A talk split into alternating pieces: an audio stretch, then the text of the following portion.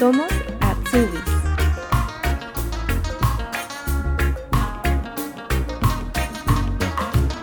Damos el vamos a este 2022 con la historia de Magalí Villacorta, quien trabajaba en la panadería familiar junto a sus padres en Córdoba, Argentina. El amor por los animales la llevó a hacer un curso de peluquería canina y sin saberlo, serían esos conocimientos los que le ayudarían a poder extender su estadía en Alemania y comenzar así su Ausbildung. Viajamos hoy a Berlín a conocer su historia. Hola Magalí, muy bienvenida y buenos días. Buenos días, sí, bueno. Eh, estamos en sábado de la mañana. Sí, hoy día temprano, bueno, no tan temprano. Magalí, vamos a empezar. Em, cuéntanos, eh, ¿qué Ausbildung estás haciendo? Eh, estoy haciendo el Ausbildung de Verkäuferin. Em, algunos lo llaman Kaufmann, Kauffrau. ¿Y en qué ciudad estás? En Berlín. En Berlín. Cuéntanos un poco, bueno, ¿hace cuánto tiempo que estás aquí eh, y de dónde llegaste? Em, yo vengo de Argentina, llegué justo cuando empezó todo el tema de la pandemia. Eh, llegué acá en marzo del, del año pasado. Llegaste entonces en marzo del 2020, ¿cierto? Exactamente. ¿Cómo fue llegar a Alemania entre medio de la pandemia? Porque estábamos como en ese minuto ya, eh, no sé, la, la ciudad que llegaste, si estaba en lockdown. ¿Cómo fue para ti llegar? Em, bueno, el día mismo que yo viajaba de, Argentina para acá, eh, justo se estaba dando el primer caso de, de, corona allá en, en, en, Argentina, en Córdoba. Y acá, cuando yo llegué acá, ya estaba todo completamente revolucionado, porque de este lado era peor. Eh, y yo llegué con la visa Work and Holiday. Em, venía yo a trabajar, básicamente. Eh, y claro, uno, por, por, lo menos yo, llegué con un nivel de alemán súper básico, casi que no entendía nada, era como si no hubiera hecho ningún, ningún curso. Eh, entonces por ahí el tema de informarme sobre cómo estaba la situación eh, era medio complicado, o sea, sí, seguramente eh, había noticias en español, pero pero cómo estaba acá en Berlín exactamente y cómo eran las, las, no sé, las nuevas reglas y todo eso, era como difícil de, de informarse. Eh, y resulta que, bueno, tengo una anécdota de que cuando estaba buscando trabajo, eh, estaba buscando más que nada en, en restaurantes, que era más o menos lo que yo creía que podía manejarme mejor. Y tenía una entrevista fui, eh, hablé con el hombre, todo bien, y me dijo, bueno, este, venía a hacer mañana un, un día de prueba. Bueno, listo, quedamos así. En realidad no, no, al, al, otro día no, me dijo como era, no sé, un miércoles y me dijo, venía el sábado a hacer un día de prueba. Bueno, listo. Era sábado, me levanto temprano, pum, voy para allá al trabajo y, y estaba todo cerrado. no había nadie. Y no sé, me asomaba por, por, por, Estaba todo cerrado, la puerta eran todas de vidrio y me asomaba para ver si había alguien, nada. Y había unos hombres trabajando al lado, eh, como arreglando, no sé, era como la parte de, de asadores eh, del restaurante y había una gente como trabajando ahí, no cocinando, sino como trabajando tipo obrero. Eh, y me acerco y digo, está, está el dueño. Y me dice, sí, sí, ya lo llamo. O una cosa así me dijo. Y, y viene el hombre, que no era el con el que había hablado, y me dice, no, dice, está todo cerrado. Dice, eh, bueno, lo siento. cerrado por dentro. Sí, o sea, claro, y después cuando volví a casa, eh, claro, estaban que, que habían cerrado todos los restaurantes y toda la cosa por, por corona que estaba el, el, el lockdown. Eh, claro, yo no sé, esperaba que por lo menos alguien me avise, me diga, bueno, ¿sabes qué? No hace falta que vengas o algo. No, o sea, fui. Y no había ni un cartelito afuera, nada. Nada, nada, nada. Eh, Bueno, esa era la anécdota de la completa ignorancia en la que estaba de, sobre el tema. Sí, yo creo que eso también responde a la situación en la que, en la que estábamos en ese momento de que de un día para otro cambiaban las reglas. Sí. Cuando a medida que iban aumentando los casos y obviamente si uno está recién llegada, todo se hace más cuesta arriba. Y en una situación así de lockdown, tú llegaste con la visa Working Holiday, que el objetivo de esa visa es poder trabajar. ¿Cómo lo hiciste para arreglártela cuando aquí en Alemania estaba todo cerrado, literalmente? Sí, eh, bueno, después de eso eh, me desanimé un montón porque digo, está todo cerrado, ¿de qué voy a trabajar? Em, estaba, estaba yo, vivía en una BG con, me había hecho muy amiga de una chica uruguaya. Em, y bueno, estábamos las dos en búsqueda de trabajo, empezábamos a, en internet buscar de lo que sea. Bueno, vi en internet que había una especie de depósito que buscaba gente para trabajar ahí. Em, y digo, bueno, o sea, no me importa nada. Chao, me manda ahí, mandé CV ahí el currículum y, y me manda un mensaje de repente, no sé, creo que el mismo día o el otro día, eh, diciendo, uy, vos estás buscando trabajo acá, no sé qué, este, pasame tus datos, todo esto, todo lo otro. Y fue todo así como muy... Eh,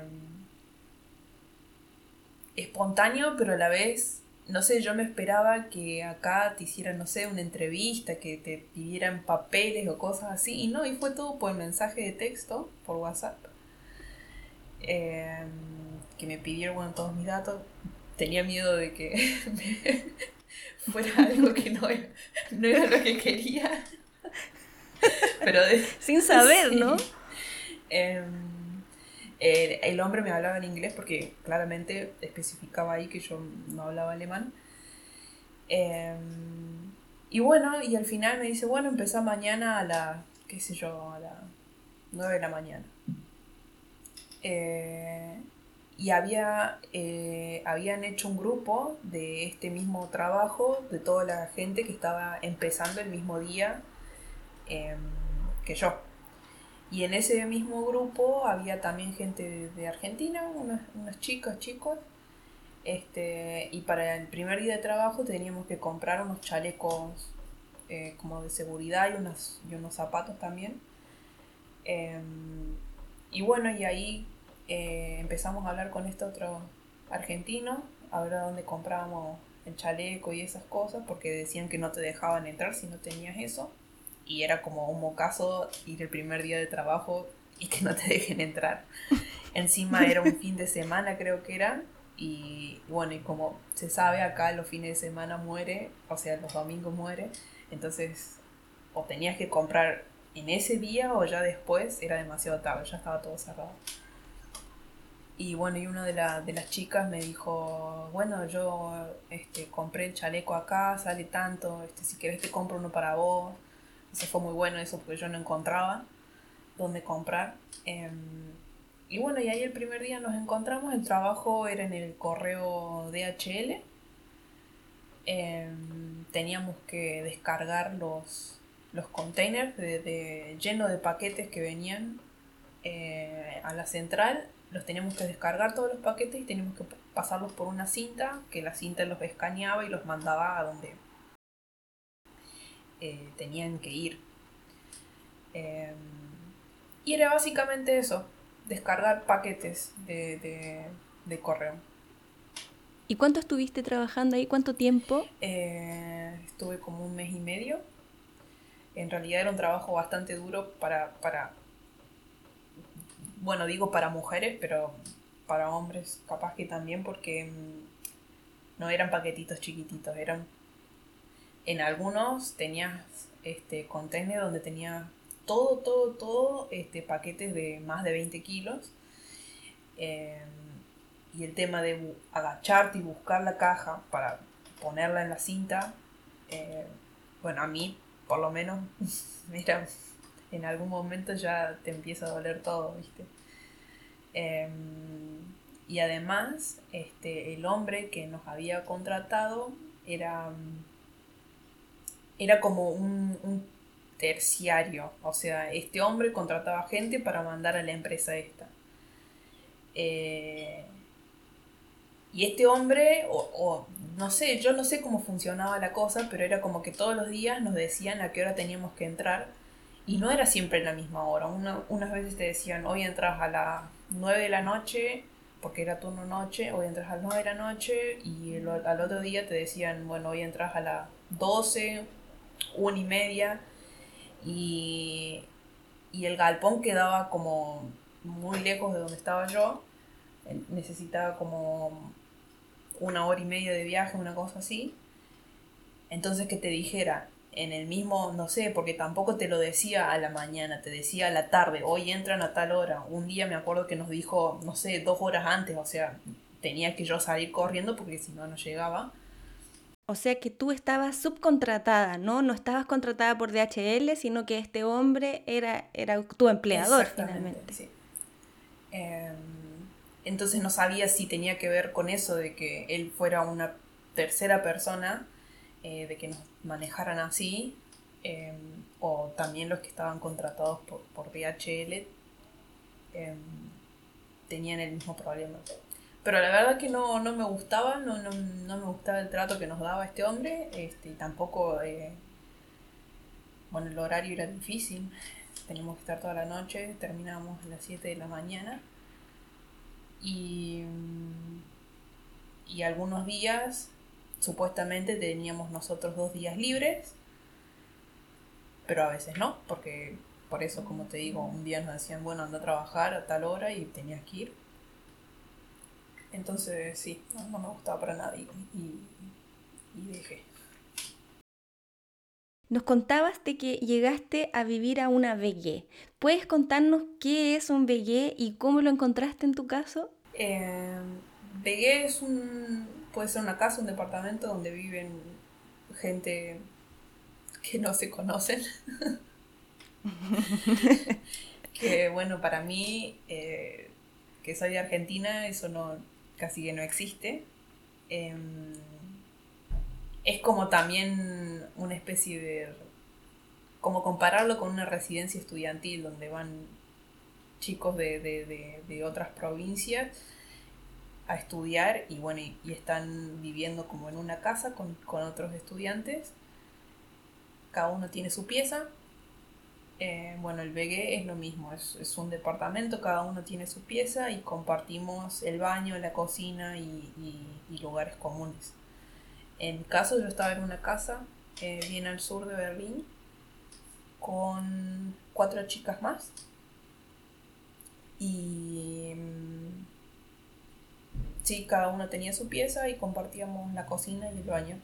Teníamos un patio re grande, era re lindo. Em,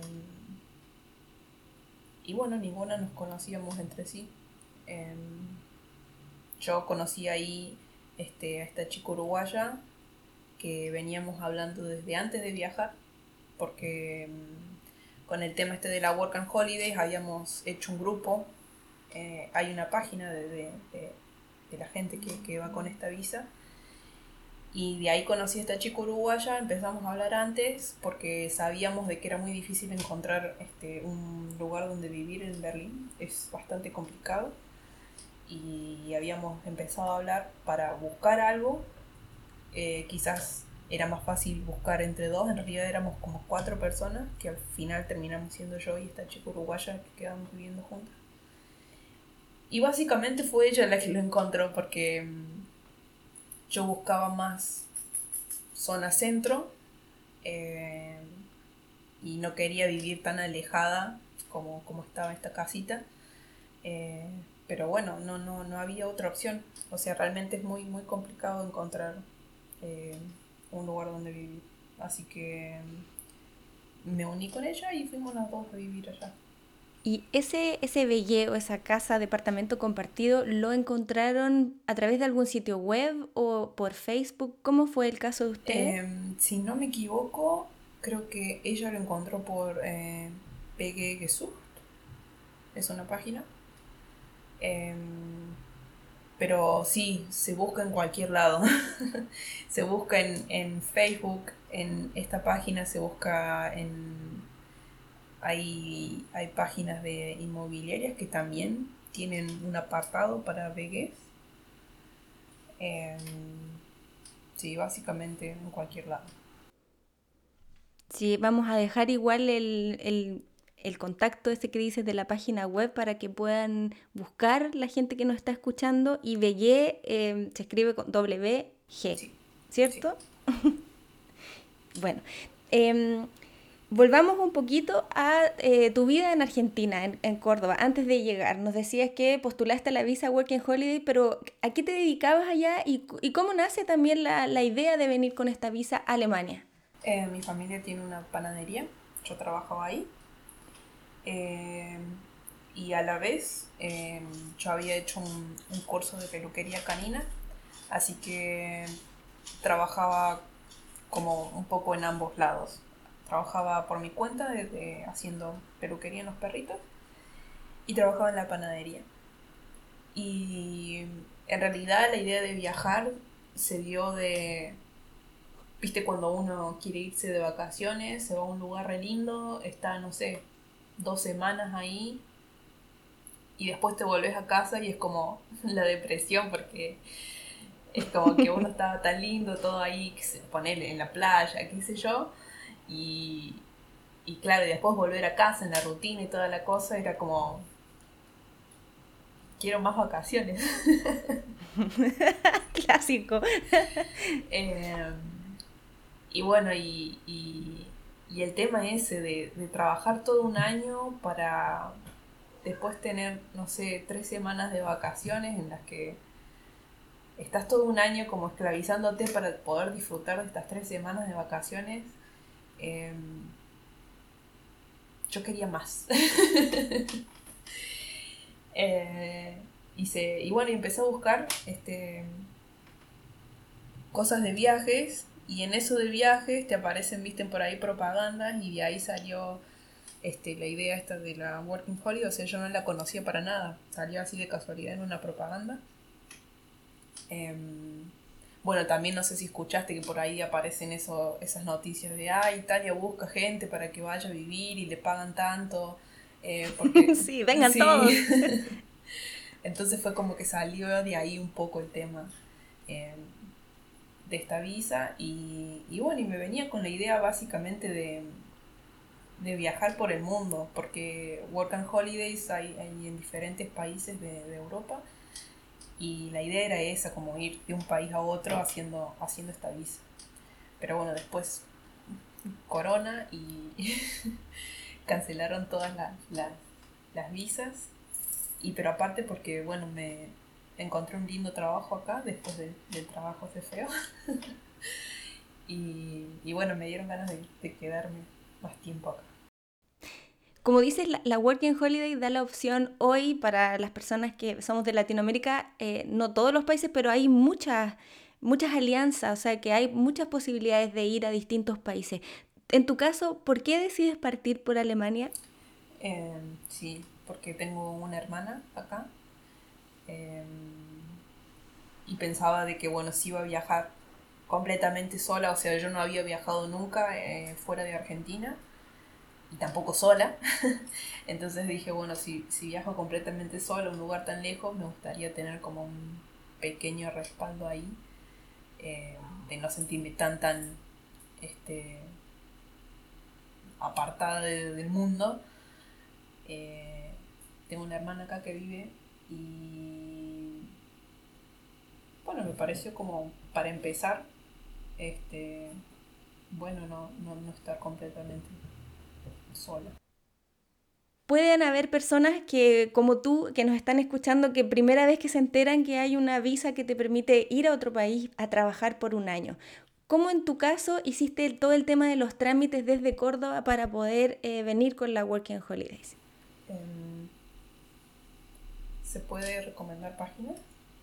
Sí, todo, sí, todo, todo, todo. Em, hay una página muy, muy buena, muy que te dice completamente todo lo que necesitas y te dice cada requisito para cada persona, por ejemplo, eh, los requisitos para argentinos y uruguayos es diferente.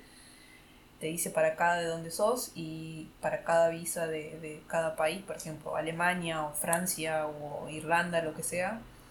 Eh, la página es Yo me animo y vos.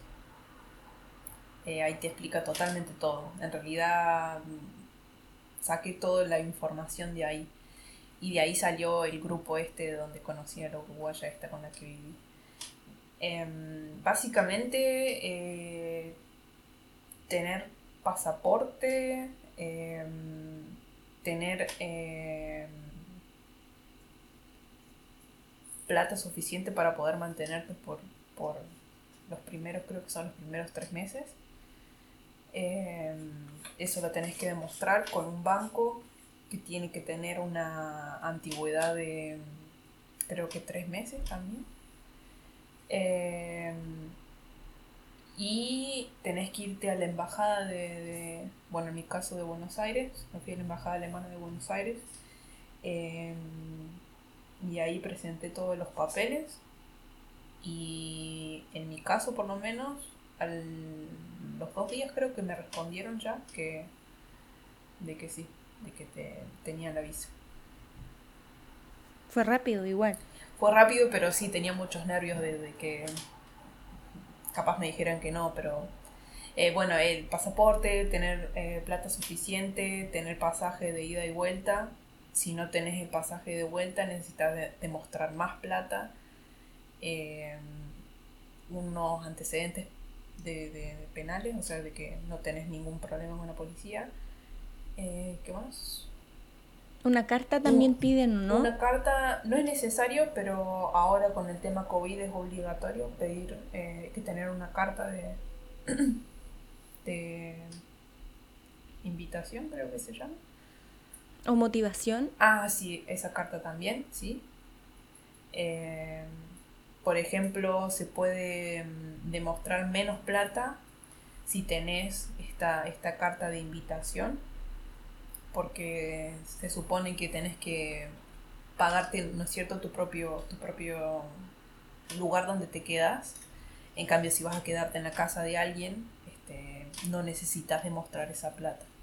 Nos contabas de que trabajabas en la panadería familiar en, Córdoba, pero que también habías hecho un curso de peluquería canina.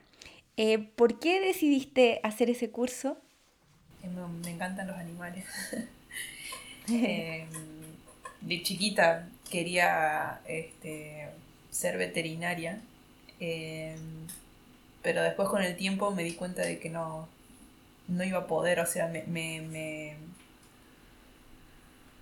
me, siento muy, muy, muy triste viendo un animal, un animal que sufre. No, no puedo verlo. Sufro mucho yo también. Entonces se me ocurrió pensar en algo que tenga que ver con los animales, pero sin la parte fea.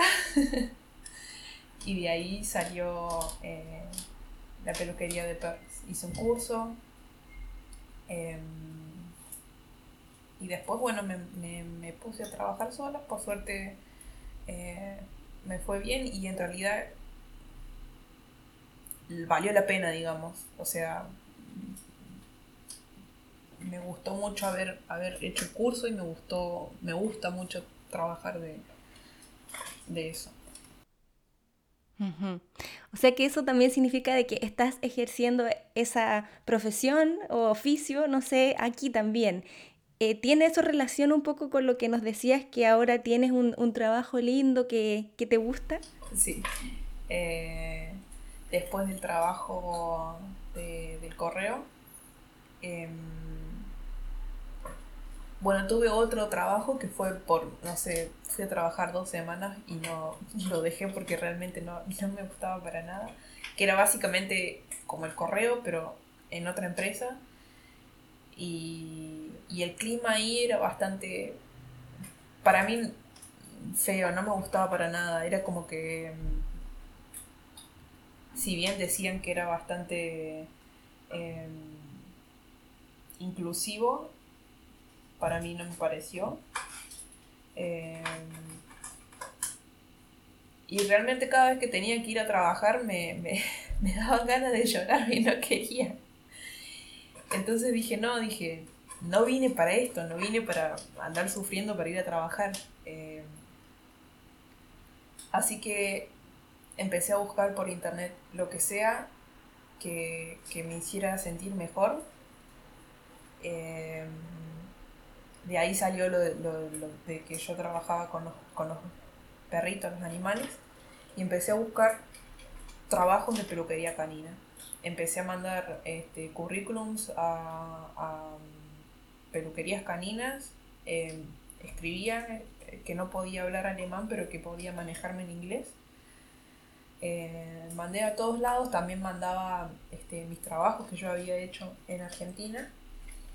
Em, y de ahí me, llamó, me llamaron de una, de una peluquería que estaban buscando gente. Eh, fue justo... Eh, fue justo, o sea, me da... Me, me gusta contar esto. Estaba yo en este trabajo que no me gustaba para nada, me había tomado una, una, por decir, licencia médica porque no quería ir a trabajar más.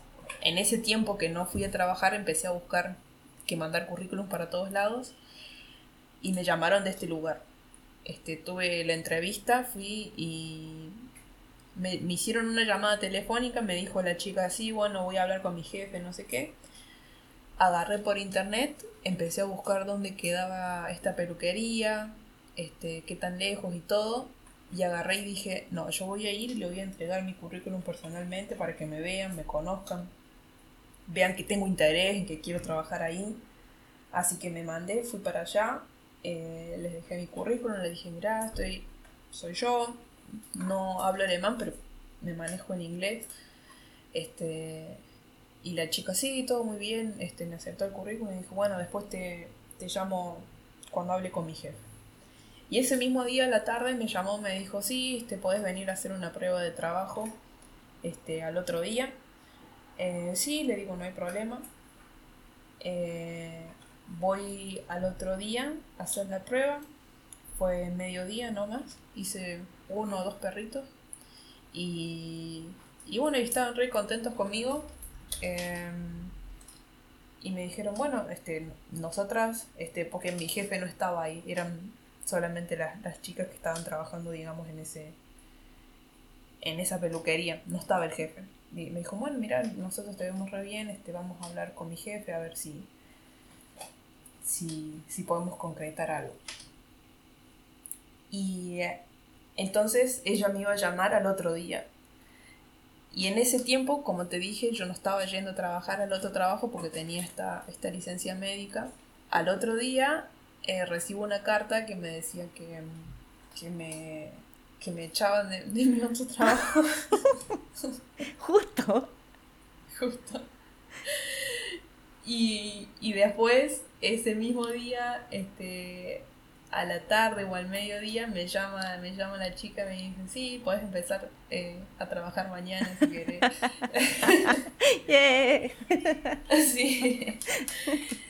Así que sí, fue todo muy, este, tuve mucha suerte desde que llegué, o sea, de encontrar trabajo en pandemia, de, de, bueno, y justo de este, de que dejé de trabajar y ahí nomás ya tenía otro trabajo de lo que me gustaba y bueno. ¿Y cómo fue, o bueno, cómo ha sido también la experiencia de trabajar ahí? Porque por lo que nos decías, en, en Córdoba tú trabajabas eh, prestando tus servicios, ¿no? Y aquí estás en un lugar con tus colegas, vienen los clientes. ¿Cómo te has sentido en ese ambiente? Mis compañeros son lo más, o sea, mm, siempre intentaron este, ayudarme. Eh, empezamos, digamos, hablando en inglés, este, que es gracioso porque es eh, típico de alemanes decir que no hablan, no hablan bien inglés y al final terminan hablando mejor que vos. Entonces, bueno, en la comunicación se podía hablar, no, era como que me sentía totalmente apartada de que no podían hablar conmigo. Em, y bueno, y era, era diferente, era mucho más relajado porque cuando yo trabajaba sola tenía que atender mis propios clientes, eh, preguntarles qué quería que hiciera, esto lo otro, eh, cobrarles y todo. En cambio, en este lugar, este, mi, compañera que estaba en el negocio atendía todo, me traía el perrito y me decía, hace esto, esto, esto. Y yo terminaba y le decía listo, entonces ellos se ocupaba de todo, digamos, de hablar con los clientes claramente yo no podía porque no hablo alemán. Eh, y fue bastante relajado, o sea, no es que te, te, te, decían, bueno, tenés que hacer como 20 perros por día y, no, bastante relajado en ese tema. Eh, yo había estado, bueno, había dejado de, de, trabajar de peluquería cuando, cuando supe que tenía el, este plan de, de, venirme a Alemania. Y entonces ya hacía bastante tiempo que no, que no trabajaba. Entonces era un poco más como volver a acostumbrarme, entonces era un poco más lenta y por ahí eso a mí me, me ponía un poco nerviosa, decía, uy, estoy medio lenta y ellas me decían, no, está todo bien, dice, mientras tanto, mientras que vos hagas el perrito bien y como tiene que ser, dice, vos no te preocupes, así que sí, el ambiente era muy, muy, muy bueno. ¿Pensaste que el curso que habías hecho allá en Argentina de alguna forma te iba a ayudar para quedarte aquí y estar en un lugar que te gusta? ¿Te lo imaginaste?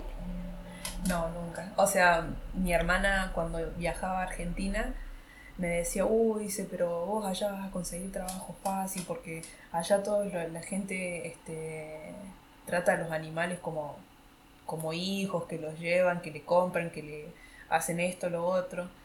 Y, y yo dije, no, ¿qué voy a, trabajar de eso allá si no puedo ni, ni hablar, ni decir hola en alemán? Y decía, sí, vas a ver. Y bueno, y después acá cuando apenas llegué nunca se me ocurrió buscar trabajo de eso.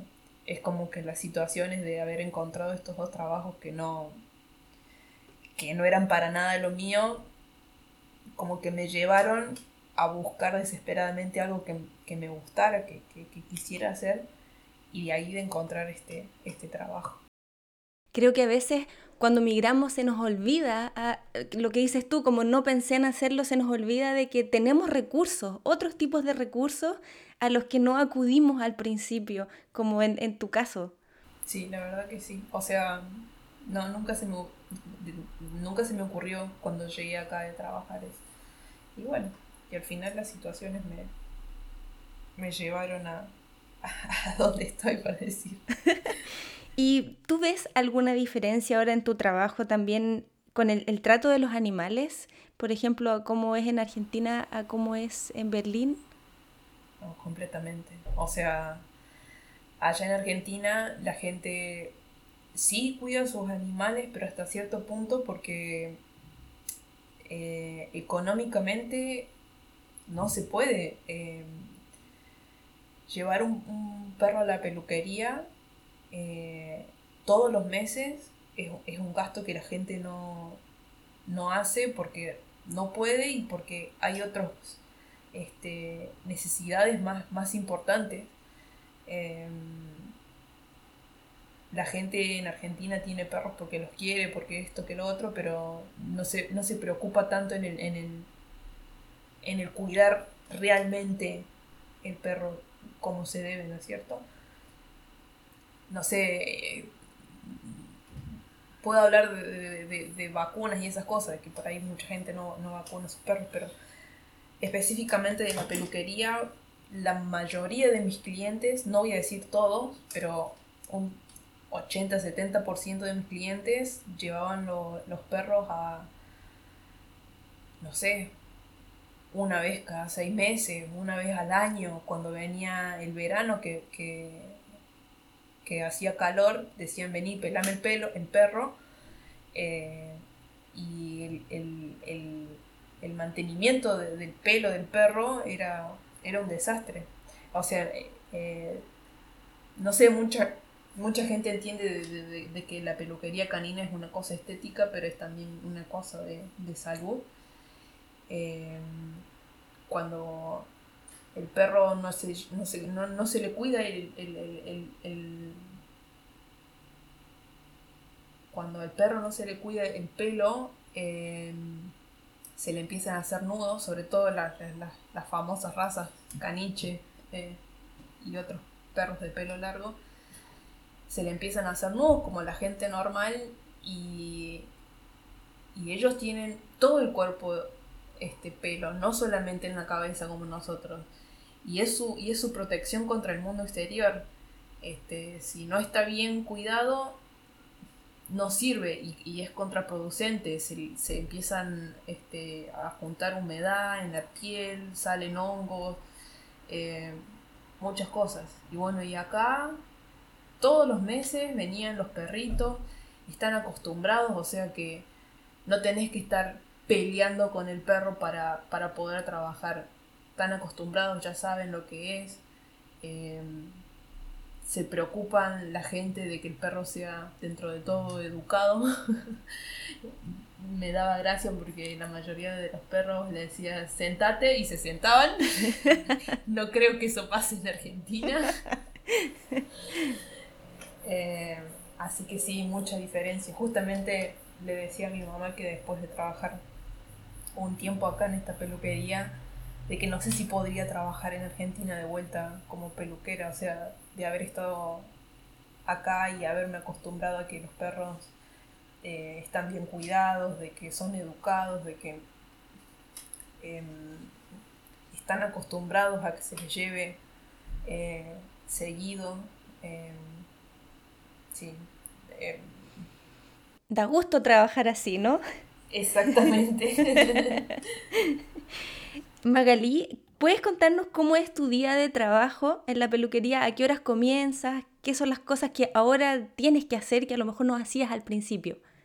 Em, bueno, empiezo a las 10 de la mañana, el, el local abre a las 10 de la mañana. Eh, mi compañera, que es la que está en el negocio, ella recibe los perritos, tiene una computadora, todo lo que se, lo que se le hace normalmente, o sea, el largo del pelo, si, si tiene que tener este, algo especial. Eh, entonces ella lo recibe, se le pregunta qué se quiere al cliente y después los trae para atrás, que está en el salón, donde estamos yo y mi compañera, y, y ella nos dice, bueno, este largo, con esto, lo otro y así, sin baño, con baño. Em, tengo generalmente, tenía generalmente como tres o cuatro perros por día. Eh, hacíamos una pausa a las 2 de la tarde, o sea, trabajamos de 10 a 2, después hacemos una pausa para comer una hora y después volvemos a trabajar de 3 hasta las 6 de la tarde. Y, y eso era todo. Em, todo lo que es este, el contacto con, los clientes lo hacía mi, compañera. ¿Y cómo, háblanos un poco, cómo pasaste de, mm, de la peluquería canina ahora a hacer tu Ausbildung? ¿Cómo te enteras que existe esta, esta opción para llegar a, mm, hacer el Ausbildung que estás haciendo ahora? Em, bueno, como la visa Work and Holiday dura solamente un año, Em, después de un tiempo trabajando ahí, este, empecé a ver como el relojito que hacía tic-tac y que veía que se me acababa el tiempo de la visa. Em, en realidad mis compañeros y mi jefe querían que me quedara trabajando ahí. Em, porque bueno, porque me necesitaban. después de un tiempo trabajando ahí me dijeron que, que es muy difícil encontrar este, peluqueros caninos que quieran trabajar ahí en, como de empleados, por decir. O sea, como que la mayoría trabaja de autónomo. Em, empecé a ver posibilidades de, de, quedarme, o sea, ellos me, dijeron que, me iban a ayudar en lo que sea. Eh, yo cuando empecé a trabajar ellos me, dijeron, mirá que nosotros queremos que, o sea, un empleado que se, que se quede, no, no que trabaje dos meses y se vaya. Entonces yo dije, bueno, quizás después de, mi visa de Work and Holiday podría este, aplicar a la visa de trabajo. Pero después cuando llegó ese momento de, de, que ya se me estaba acabando el tiempo, empecé a investigar sobre las visas de trabajo, no era tan fácil. las visas de trabajo acá solo, son solo para la gente que, mm, que tiene un título. Em, intentamos, em, si intentamos hacer lo posible como para sacar la visa de trabajo, eh, hay una visa de trabajo que es para em, trabajos que no están como reconocidos, una cosa así. Eh, hay una lista de qué tipo de trabajo no están reconocidos pero que se pueden conseguir con, una visa de trabajo. pero em, obviamente peluquería canina no estaba ahí. Entonces dijimos, bueno, podemos intentar esto, no perdemos nada.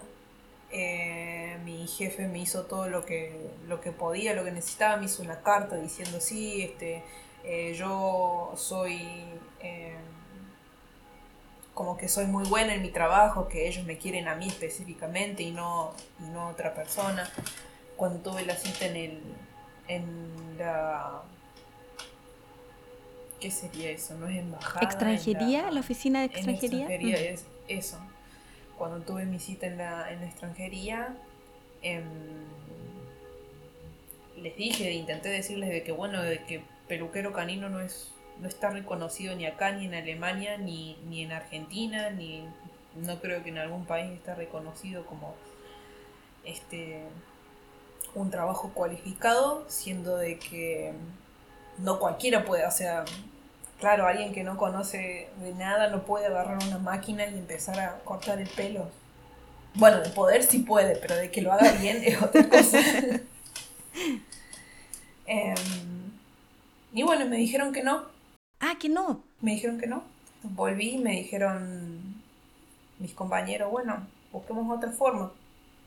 Y ahí investigamos y, y salió el tema del, del Ausbildung, de que mm, tengo que aclarar de que yo quería quedarme trabajando ahí, no, no quería solamente quedarme en Alemania, sino quería quedarme, pero trabajando ahí, porque me gustaba el trabajo, mis compañeros eran re buenos, todo el ambiente laboral era lindo.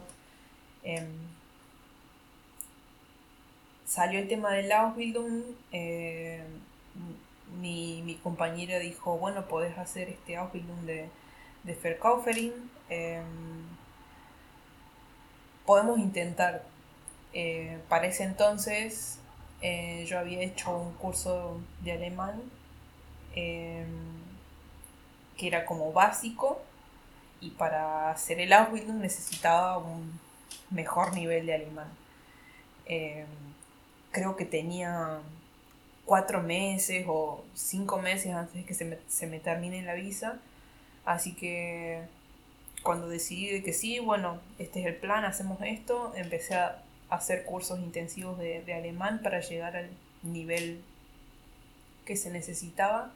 Em, ellos me, hicieron todos los, los papeles necesarios, o sea, se necesita básicamente el contrato por mi parte. Em, y después ellos tienen que hacer, bueno, otros papeles que, dicen que, ellos pueden eh, enseñar a alguien de, vendedora, digamos. Em, porque no, no cualquier trabajo puede tomar un, un estudiante para que trabaje ahí. O sea, se tiene que tener ciertas reglas, por decir. O sea que de alguna forma ellos se adaptaron también para que tú te pudieras quedar. Sí, o sea, justamente esta semana que pasó, mi compañera tuvo que hacer un, curso para que, como un curso en donde se le explican ahí cómo es este, enseñarle a un estudiante a cómo trabajar y, ese estilo. Eh, o sea, lo está haciendo solamente porque yo estoy trabajando ahí para, o sea, de, estudiante de, de Azubi. Eh, de otro modo, o sea, no, no, no hay otro a su viso, y solamente yo, o sea, lo están haciendo solamente por mí. Oh, qué lindo. Sí. ¿Te entusiasmó la idea como de, de estudiar? ¿Cómo fue para ti decir, ok, esta es como la opción que tengo? Tenía mucho miedo. o sea, en, en, cuatro meses, no me acuerdo en cuánto tiempo eh, estuve haciendo cursos para, para llegar al, al B2 en alemán Em, era como muy corto tiempo para aprender todo y sabía que, mi alemán no, era bueno, entonces tenía miedo de, que, sí, de fallar, o sea, de, ir a la escuela y que me estuvieran hablando como en chino. tenía miedo de eso. Em, y también con, claramente en el trabajo con los clientes. Em, yo me imaginaba eh, a mí misma en la, en, la, en, la, en la, otra parte de, siendo cliente y entrar a un negocio en donde hay una persona que no, habla el correcto español eh, y, en algún caso no entiende lo que yo estoy diciendo y me veía en esa, en esa situación, digamos, del otro lado y, me, me ponía nerviosa, me, estresaba un poco, me incomodaba eh, estar en esa situación de que de que sí, de que hay cosas que no voy a entender y no voy a poder eh, expresar. Em, y sí, me daba, me daba cositas. ¿Y cómo enfrentaste ese miedo? ¿Cómo fue el primer día? ¿Te sentiste así que era chino? eh, sí, eh, o sea, no. El primer día sí tenía mucho miedo también por, por los compañeros, ¿no es cierto? De cómo me iban a, a ver a mí que no, no era de ahí y hablaba mal. O sea, en, todo, en todas situaciones, ¿cierto? Como en, los, con los clientes, en la escuela, con los profesores, eh, con, los estudiantes. Em, pero en realidad fue, fue bastante como lo contrario en realidad. Llegué y y el profesor justo, el primer profesor que nos tocó era, era muy bueno, hablaba con... Yo me imaginaba que iban a hablar con palabras muy complicadas, palabras muy específicas y, y uno en el uso diario este, nunca las escuchó, entonces obviamente me iba a encontrar como que no entiendo nada. Pero usaba un, sí, hablaba muy, muy normal, muy básico y, y hablaba lento explicaba todo muy bien. Em, me sentía básicamente como estar en el secundario de, nuevo, porque la forma en la que explicaban todo era, em, sí, como para chicos de, de, de 15 años. Qué bien, o sea que te sentiste también cómoda y más relajada, como que esos miedos que, que te habías hecho como se fueron, fueron desapareciendo un poco. Sí, eh, mis compañeros también, o sea, justo me había sentado al lado de dos chicos y uno de esos chicos era de... ¿De, de dónde era? Bulgaria creo que es. Em, pero claro, él había venido acá a Alemania cuando era chico, o sea, él hablaba alemán, pero eh, en el sentido de que entendía mi situación de que como estar ahí completamente em,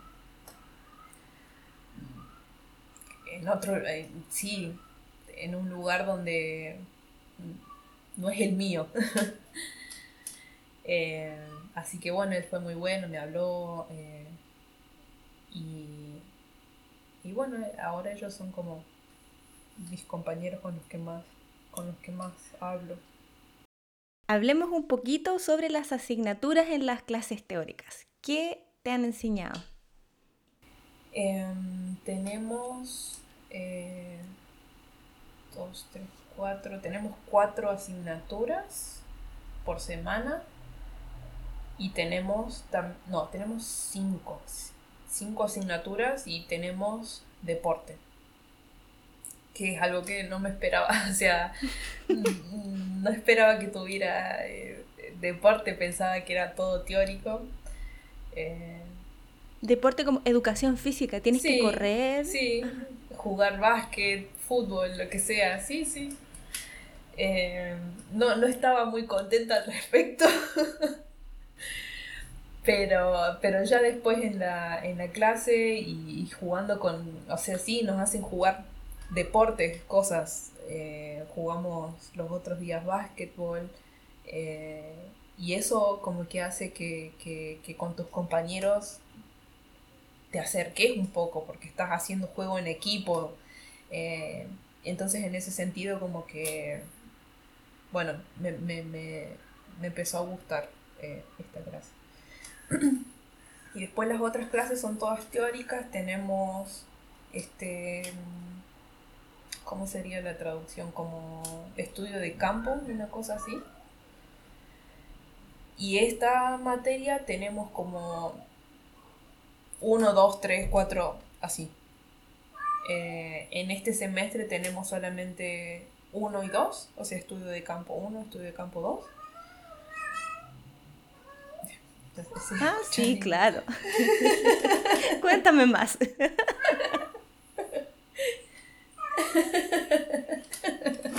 Está contando su versión de los hechos. Su experiencia, su viaje desde Argentina a Alemania.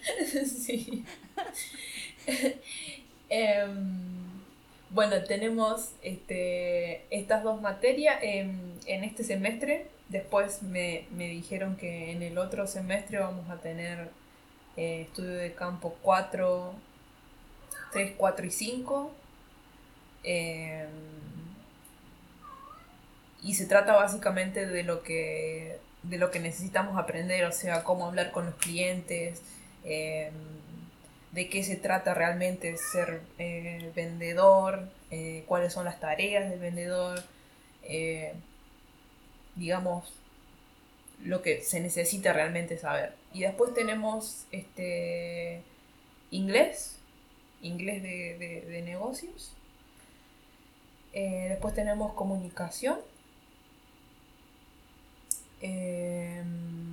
y después tenemos una materia que tenemos como una vez cada dos semanas, eh, que es mercadería para los clientes, sería como la traducción. Y, ahí es cuando nos dividen em, a todos los, estudiantes, porque, o sea, estamos todos, somos todos, sí, eh, vendedores, pero no todos vendemos lo mismo. Por ejemplo, en mi caso, vendemos cosas de, animales, después están los que venden cosas de, comida, supermercado, después los que venden tecnología, los que venden, qué sé yo, cosas de cocina. Este, entonces en esta materia de, mercadería nos dividen a todos y todos los que trabajan en, en sí, negocios de animales, vamos por un lado, los que trabajan en en negocios de tecnología por el otro, los que trabajan en supermercados del otro y así. Eh, y ahí nos explican más o menos em, de qué se trata la mercadería que vendemos. O sea, hasta ahora lo que estuve viendo en, en esta materia son como las reglas más o menos de, de de las ventas de animales, por ejemplo, hay yo no vendo animales vivos, pero hay otros que sí, que venden en, un negocio más grande, venden, qué sé yo, perritos, pajaritos, hámster y esas cosas. Em, cuáles son, digamos, las reglas que tienen que hacer papelería para vender este, animales. Em. Qué interesante lo que dices, porque si hay alguien que quiere estudiar estos ventas, es como entender de que ventas es muy amplio pero que dentro, lo que dices tú, dentro de la escuela es donde ya los empiezan a dividir. O sea, lo que dices tú tienen, tienen materias, asignaturas que son comunes, pero por ejemplo esas que son separadas nunca se ven. O sea, tú, por ejemplo, nunca vas a entrar como al área de gente que está estudiando para vender artículos de cocina, como que no te metes ahí. No, o sea, nosotros entramos a las 8 de la mañana, tenemos todas las materias juntos y después la última materia em, es en donde nos dividimos Em, o sea, si yo fuera para, para donde están enseñando de vender productos de cocina, me voy a perder en mi, propia materia. Así que, o sea, es como que no hay forma de, de, ir a pispear de qué se tratan las otras materias porque entonces te perderías la tuya. Y en cuanto a las, eh, a las pruebas, no sé, ¿tienes algunas eh, test que te hacen o trabajos en grupo? ¿Te han evaluado? Sí. Eh, hasta donde tengo entendido, eh, tienen en cuenta tu participación en la clase. Em, cuando explican y preguntan, o sea, mm, si estás ahí sin, hacer nada, es como que después hay una nota de, trabajo en clase.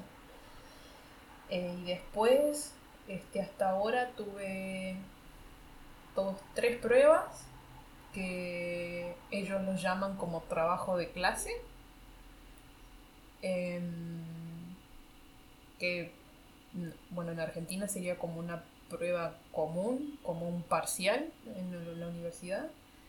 em, que es una prueba sin, tener texto ni nada, tienes que saberlo todo de memoria.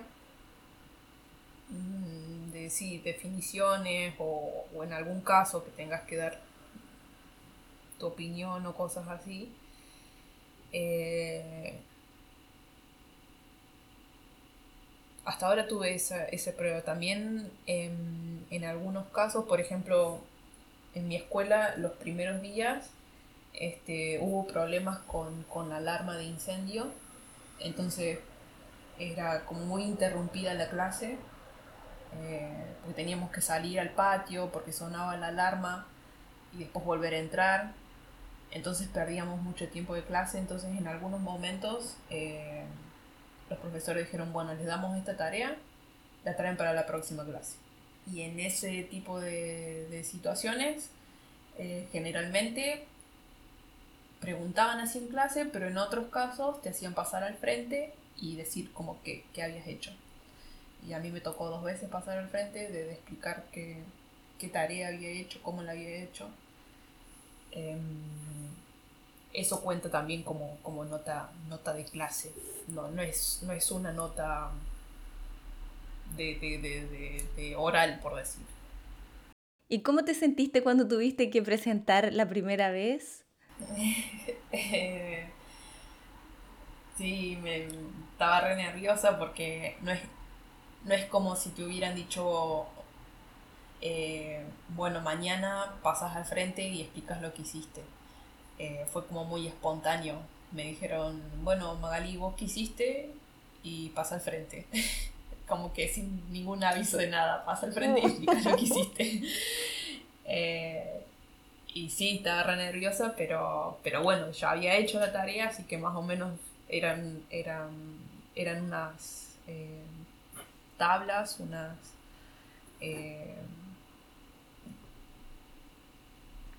sí, ¿cómo se dice?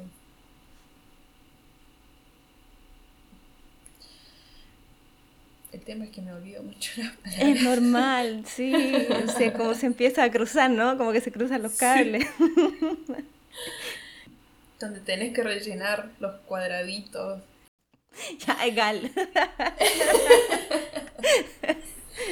bueno, tenía que pasar al frente y explicar lo que había hecho.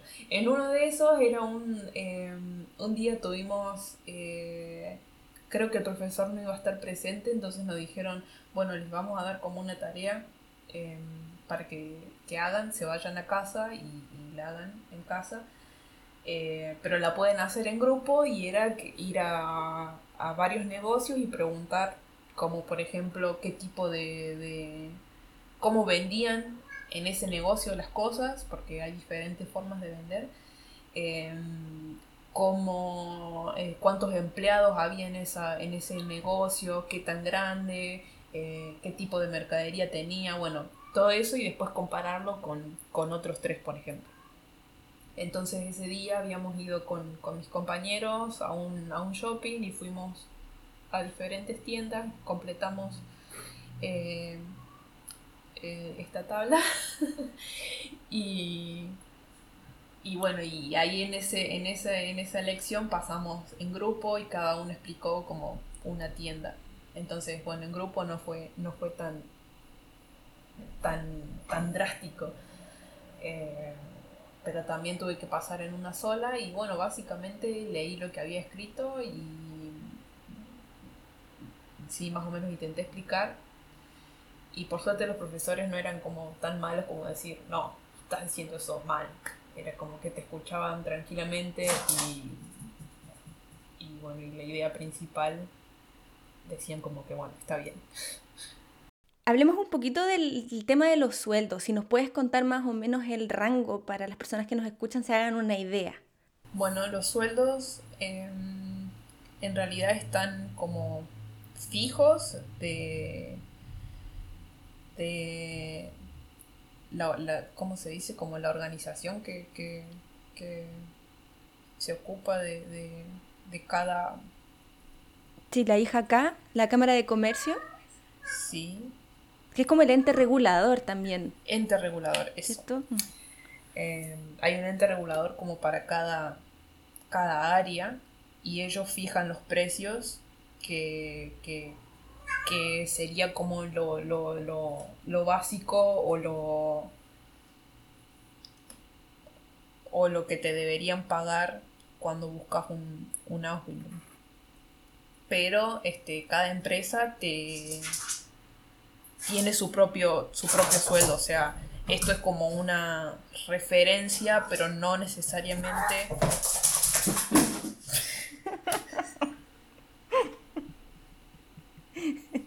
Su fiesta ahí.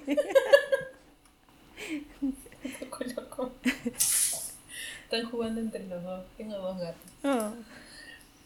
Em, bueno, eh, bueno, este ente regulador es como que da una referencia de precios de lo que se debería pagar, pero no necesariamente em, la empresa te va a pagar eso. Eh, justamente la última clase estuvimos viendo de que, em, por ejemplo, para los vendedores, como que el sueldo eh, debería ser eh, entre los 800 euros el primer año, más o menos, pero que las empresas este, te pueden pagar menos, pero no menos del 20% de ese 800 euros por mes. Del piso mínimo. Exacto. Em, ya si te pagan el 20% menos de, los 800, ya eso es como ilegal. Eh, eso es el primer año y el segundo... El segundo año ronda entre los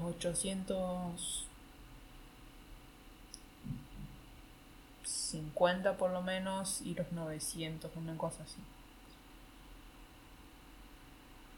Eh, la carrera este de vendedor dura dos años. Eh, después se puede agregar un tercer año y ya sos como, como por decir, el gerente de, un negocio, como el que maneja las, las cosas. ¿Como los temas administrativos también? ¿O no? Más o menos sí. Y en cuanto a los horarios en la escuela, ¿cuántos días vas a las clases teóricas y cuántos días vas al trabajo? Em, estoy yendo dos días al colegio y trabajo tres días. Em, son las clases son de 8 de la mañana. Eh, tengo dos horarios en, en, los dos días. Como que un, un día es de 8 de la mañana a 1 y 10 de la tarde y el otro día es de 8 de la mañana hasta las 3 de la tarde. Te iba a preguntarle en el caso, por ejemplo, en, tu caso, tú ya tenías tu, tu, trabajo y entraste a la Ausbildung a través de ese lugar. Las personas, no sé si tienes como, o si sabes de tus compañeros que entraron como por otro lado, ¿cómo lo hacen? ¿Sabes eso o no? De, por ejemplo, si tienen que aplicar a alguna empresa y después la empresa hace lo mismo que hizo contigo o ellos tienen que postular a la escuela. ¿Cómo es allí? Eh, según tengo entendido, tenés que aplicar a la empresa. La empresa, si te elige, tenés que hacer una entrevista. Dependiendo de qué trabajo, es como que son más estrictos. O sea, no solo haces una entrevista, sino que también haces pruebas y otras cosas. Eh, y es básicamente como buscar un trabajo normal. O sea, mandas tu currículum, te presentás, haces una entrevista y si la empresa cree que, sos bueno para el trabajo, te toma y no, o no. Eh, si te toma, entonces la empresa eh, se ocupa de, de, de, hacerte el contrato y de buscar, digamos, a la escuela en la que tenés que ir y hace como todos los papeles con la escuela. Eh, en mi caso, y creo que según lo que tengo entendido, no es como que vos elegís a qué escuela ir.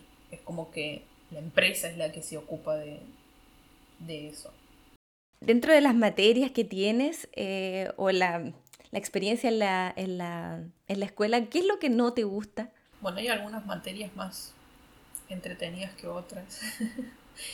eh, y también tiene que ver con, los profesores. Eh, por ejemplo, esta materia de, la mercadería la profesora es como muy, muy seria. Eh, y habla muy rápido. Entonces oh. me cuesta un poco seguirle el hilo de lo que está diciendo. Y usa palabras muy específicas. O sea, es, como, eh, como cuando antes de empezar el colegio de que tenía miedo de no entender nada. Bueno, es como que esta materia es eso. de que usa palabras muy específicas. Quizás no muy específicas como para un alemán, pero para mí sí, porque no son palabras que uno usa en el, en el, en el diario Em,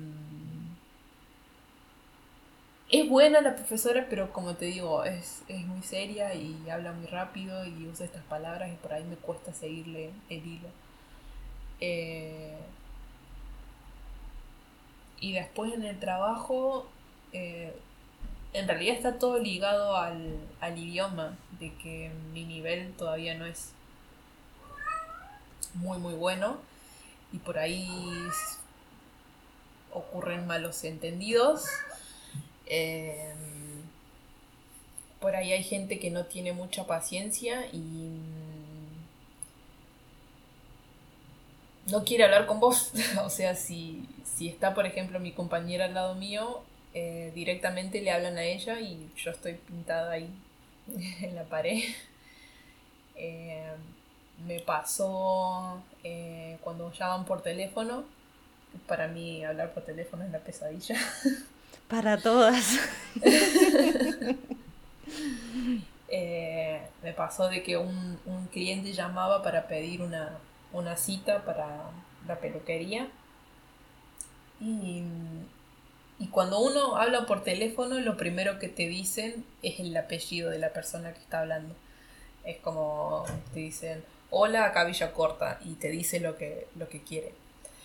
Eh, y cuando vos tenés que hacer una cita, en la, tenés que en la computadora poner el apellido de la persona, si no, no sabes quién, quién es, quién viene. Y los apellidos alemanes, bueno. Deletréemelo, repítalo, por favor. ¿Qué?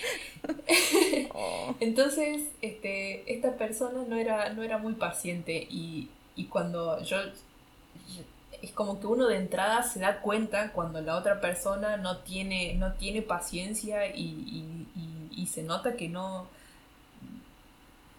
no va a ser bueno con vos, no va a tener eh, compasión con vos. Eh. entonces ya lo había notado de entrada, de que, de que hablaba así muy rápido y de, y de que mm, me había preguntado en un momento, me dice, eh, estoy hablando con la peluquería, o sea, está, él pensaba que estaba hablando con un número equivocado, eh, porque claro, yo no hablo perfecto alemán y, más el acento y todo, em, entonces ya me, me empecé a poner nerviosa y cuando me pongo nerviosa es como que hablo muchísimo peor de lo que hablo generalmente, entonces el hombre dijo, bueno, dijo lo que quería y, para yo buscar la cita necesitaba su apellido, entonces le pedí, ¿me, puede por favor este, deletrear su apellido? Y me dice, no, eh, no, esto así no va. no, chao. y me cortó. Y me cortó. Eh, entonces, bueno, ese, ese tipo de, de cosas por ahí como que sí, te pega el ego. ¿Qué te pasa en esos momentos cuando te sientes, cuando te, ves enfrentada a estos clientes difíciles o a estas reacciones o cuando te sientes ignorada?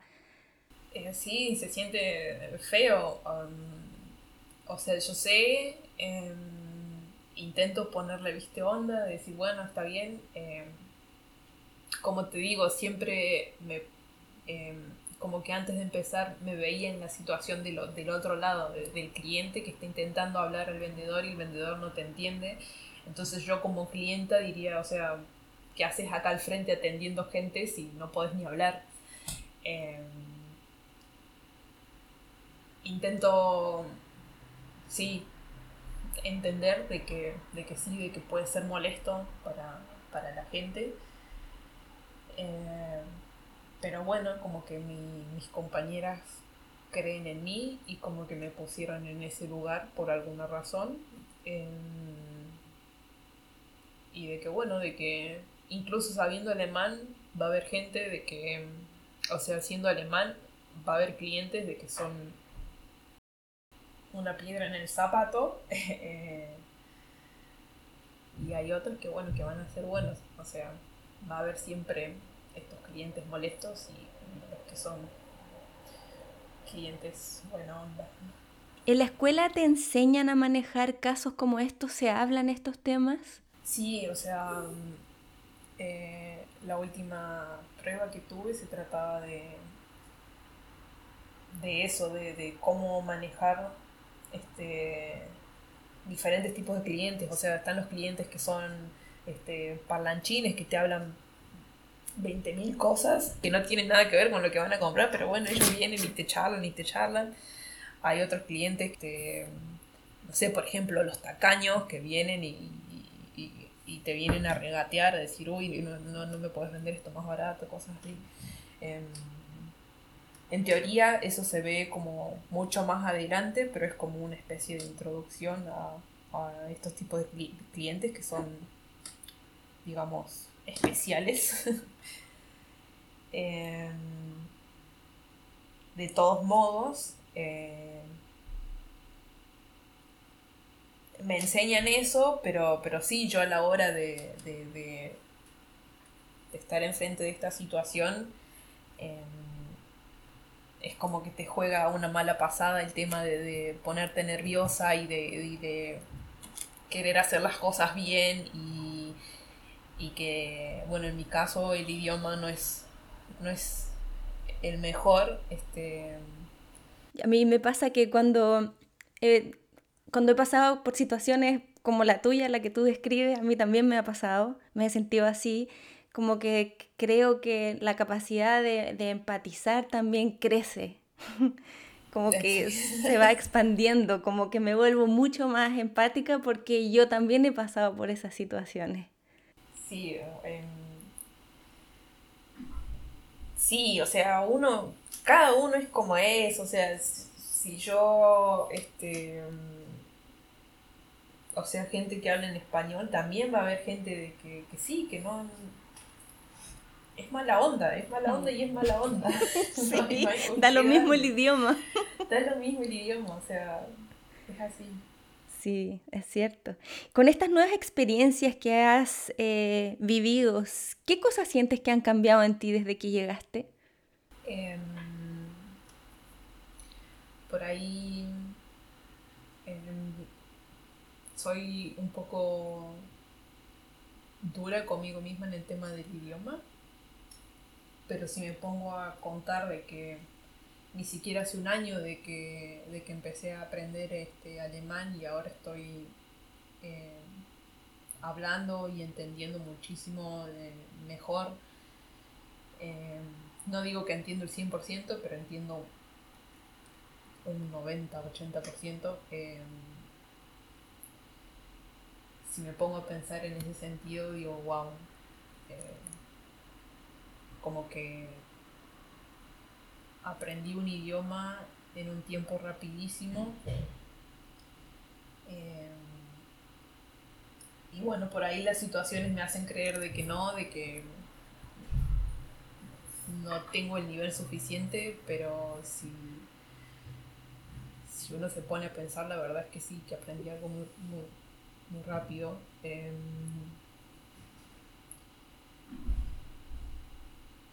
y bueno, y, y, aprendiendo mejor de la, de la gente, de la cultura, de,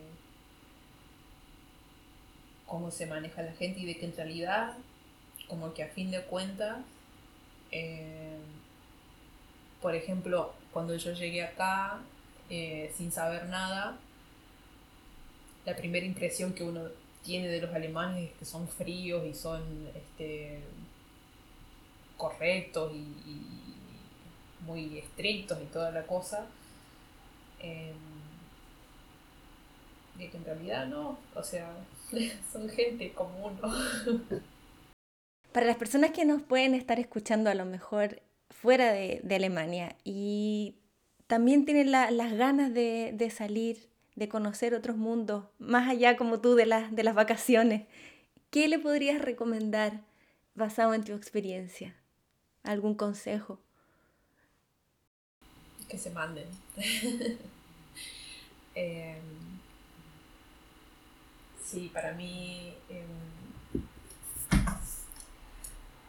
o sea, hay mucha gente que, que piensa que viajar es como tirar la plata, porque no puedes tener algo material que puedas tocar, pero la experiencia, o sea, mentalmente es, es un viaje. es una expresión argentina. Es, es, increíble, o sea, las cosas que ves, que aprendes, em, de que no es todo como, como no sé, te hablo de, de lo más tonto que puede ser la, comida acá, o sea, eh, que en un momento yo nunca me imaginé que iba a comer, por ejemplo, de desayuno, por decirte, huevo frito, una cosa así. Y después estás acá y, y te negas, pero después lo terminás haciendo y después decís, ah, bueno, está bueno. Eh, bueno, ese es como lo más básico. Después, este, tenés estas experiencias que vos decís que, que, en tu vida cotidiana hubieras dicho, no, no puede ser, no haría esto nunca. Y después estás ahí y lo haces y es como, si no, no tiene precio. Antes de, ir terminando la entrevista, eh, quería preguntarte un poco por tus gatitos. Eh, antes, de, antes de grabar me contaste que los trajiste de Argentina. ¿Podrías eh, compartirnos cómo lo hiciste? Em, bueno, como te dije, me, encantan los animales y yo tengo, tengo dos gatos que, los dejé en Argentina cuando me vine para acá. Y, mis gatos son como mis hijos. Eh, sufrí un montón de que, de que no estuvieran conmigo. Mm. Em, pero no tenía yo un lugar donde, donde tenerlos, porque como te dije, yo vivía en una vegué, eh, obviamente no estaban permitidos los, animales. Em, después viví en un departamentito, que era un departamentito que estaba muy provisorio, eh, eran por un par de meses y después tenían que buscar otra cosa, así que no, tampoco. Y después cuando ya realmente tuve un lugarcito para mí, de estar segura de que podía traerlos. Entonces empecé a investigar todo para traérmelos. Em, lo más básico es que eh, el gato o el perro tenga todas las vacunas, em, que esté sano, digamos. Em, y después hay que ponerles un chip. todo eso tiene que estar hecho con tiempo, o sea, no podés, digamos, el día de viaje, el día anterior al viaje, hacer todo junto porque no. Eh, después tenés que ir al SENASA, en el caso de Argentina, tenés que ir al SENASA em, y como que legalizar todos estos papeles de que están vacunados, de que tienen el chip, de que son animales sanos. Em, ellos te dan un papel que dice que está todo en orden. Em, y bueno, y después el tema pasaje de animales es eh, dependiendo de cada aerolínea. Generalmente eh, las aerolíneas, aerolíneas que permiten animales, eh, generalmente tenés la opción de mandarlo por bodega o ir en cabina con vos.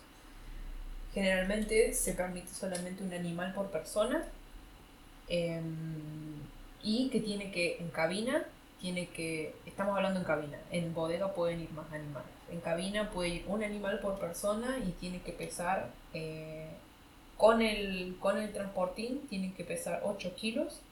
Más de eso después no te dejan, o sea, tenés que mandarlo por bodega. Em, y tienen que tener, em, bueno, esto no es eh, 100% necesario, pero como dueño de animal, lo, tenés que saber, se le pone como una especie de, pañal gigante en, el suelo del transportín, cosa de que si necesitan hacer sus necesidades, no se te enchastre todo el, el, transportín de, de, sus cosas. Em, después, bueno, si querés llevar agua o comida, em, mochila, siempre tener ahí algo. Eh, se necesita tener este, la correa y, el collarcito. Cuando vas al aeropuerto te lo hacen sacar al, animal del transportín para que pases por, por la... ¿Cómo se dice? Eso que te detecta todos los, metales y esas cosas. Eh, o sea, el transportín pasa solo por, por la máquina esa y vos pasás por el, por el lado, por donde te detectan de los humanos, tenés que pasar con el animal. Em, y en el caso de los gatos, bueno, se necesita sí o sí cosa de que no se te escape y después no lo encuentres más. Claro, ¿y los gatitos los trajiste tú o los mandaste solos? Los traje yo. Todo esto es eh, para viajar con el animal. Después hay empresas que sí, que te hacen todo el, transporte y te hacen todos los papeles. El animal viaja solo, generalmente en bodega, porque no hay, no hay nadie quien, quien lo lleve en cabina. Em, lo que sí es que eso suele ser muy caro. Em, o sea, yo tuve que pagar mi pasaje y después un extra para el pasaje del gato y todavía eso era, no sé si la mitad de lo que te cobra la empresa este por hacer el transporte del animal. Así que siempre es recomendable que, llevarlo uno o, hasta incluso pagar el pasaje en familiar, eso va a salir más barato que, que, que mandarlos por estas empresas. Un súper buen dato para quienes quieran también traer a, su, a sus animales. Para ir ya terminando, Magalí, si hay alguna persona que tiene interés en esta área de ventas y quiere más información, ¿cómo puede ponerse en contacto contigo? Eh, tengo mi Instagram, que es Magalí Euvilla. No tengo problema en, si alguien quiere preguntarme algo. Soy eh, estoy muy abierta en ese sentido porque cuando también yo antes de empezar el, el buscaba información, no encontré en ningún lado. Eh, me hubiera gustado, digamos, este, escuchar la experiencia de alguien, eh, de saber más o menos de qué se trataba, de cómo fue el primer día del colegio y esas cosas. Eh, así que, sí, quien tenga alguna duda y quiera preguntarme, pueden mandar un mensajito por, por Instagram. Sí, vamos a dejar tu contacto entonces en las notas del episodio, al igual que todas las otras páginas de Belle y de la Working Holidays y yo me animo, todo eso para que si hay alguien que tiene interés ahí puede, puede tener toda esa información. Magali, quería de nuevo darte las gracias por compartir toda tu experiencia, las anécdotas hoy día y gracias de nuevo y mucha suerte en todo lo que viene. Muchas gracias. Si te gusta nuestro contenido y crees que a alguien le puede ser útil, porfa ayúdanos a compartirlo para poder llegar con esta información a más personas. Puedes seguirnos en el Instagram Somos Azubis y enviarnos sugerencias y comentarios a través de un DM. Si quieres más información, puedes entrar al sitio web somosazubis.de, donde encontrarás una sección de preguntas frecuentes. Ahí respondemos todas las dudas más recurrentes con respecto a las Ausbildungs en Alemania. Muchas gracias por escuchar y que tengas un lindo día.